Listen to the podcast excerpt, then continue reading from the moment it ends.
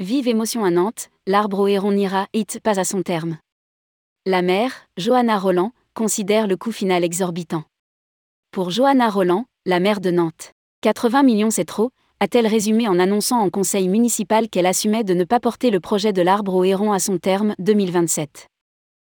Le projet phare de la compagnie La Machine de François de la Rosière a du plomb dans l'aile, mais rien n'est peut-être définitif. Rédigé par Bruno Courtin le lundi 26 septembre 2022.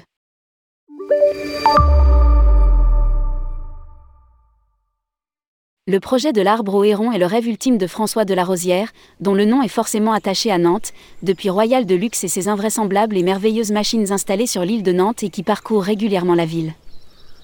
Le projet devait se construire petit à petit en ajoutant des éléments mécaniques autant que fantastiques à un tronc aux ramifications nombreuses, offrant un parcours végétal aux visiteurs dans ses ramures. Certes, c'est un projet quelque peu pharaonique, dont l'achèvement est sans cesse reculé, mais il était destiné à devenir pour Nantes un peu ce que la Tour Eiffel est à Paris. Vieux de 20 ans, le projet imaginé par François Delarosière et la compagnie La Machine n'est pas du goût de tous. Son coût initial autour de 50 millions d'euros n'a cessé de grandir, financé par la métropole, les collectivités territoriales et les partenaires privés. Au dernier chiffrage, il approche les 80 millions d'euros. Les instigateurs du projet manifestent leur incompréhension la maire préfère se concentrer sur des projets tout aussi emblématiques à son avis et moins coûteux comme la Nouvelle Gare, la Cité des Imaginaires ou le grand musée dédié à Jules Verne. D'autant que, pour les élus, le bestiaire des machines de Lille est toujours présent et actif à chaque grand événement. Lors du dernier rendez-vous en France, les invités internationaux et les participants français ont été subjugués par l'arrivée majestueuse de l'éléphant géant. Certains partenaires, comme la Chambre de commerce et la compagnie La Machine, s'activent pour trouver des financements alternatifs pour ne pas renoncer au projet. François de la Rosière affiche clairement son incompréhension. Pour rappel, L'Arbre au Héron, c'est 20 ans de notre vie d'artiste et de créateur, des milliers de pages d'études, des dizaines de prototypes et de maquettes, 15 animaux construits et présentés au Nantais dans la Galerie des Machines, des centaines de milliers de visiteurs aux machines de l'île chaque année, sans parler de plusieurs millions d'argent public et de contributions privées déjà engagées. Pour lui et ses partenaires, il n'est pas concevable que l'arbre au héron, qui a déjà commencé à pousser, reste inachevé.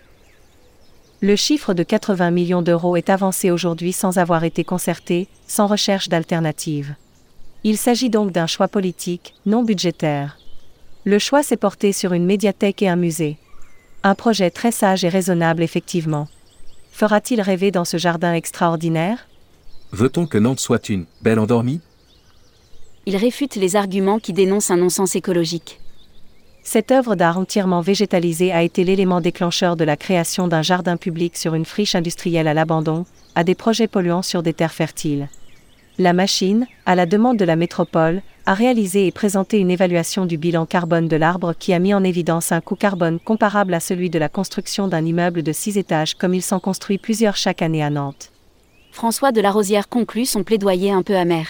La devise de la ville de Nantes, Fave Neptunus Unti, peut se traduire de deux manières.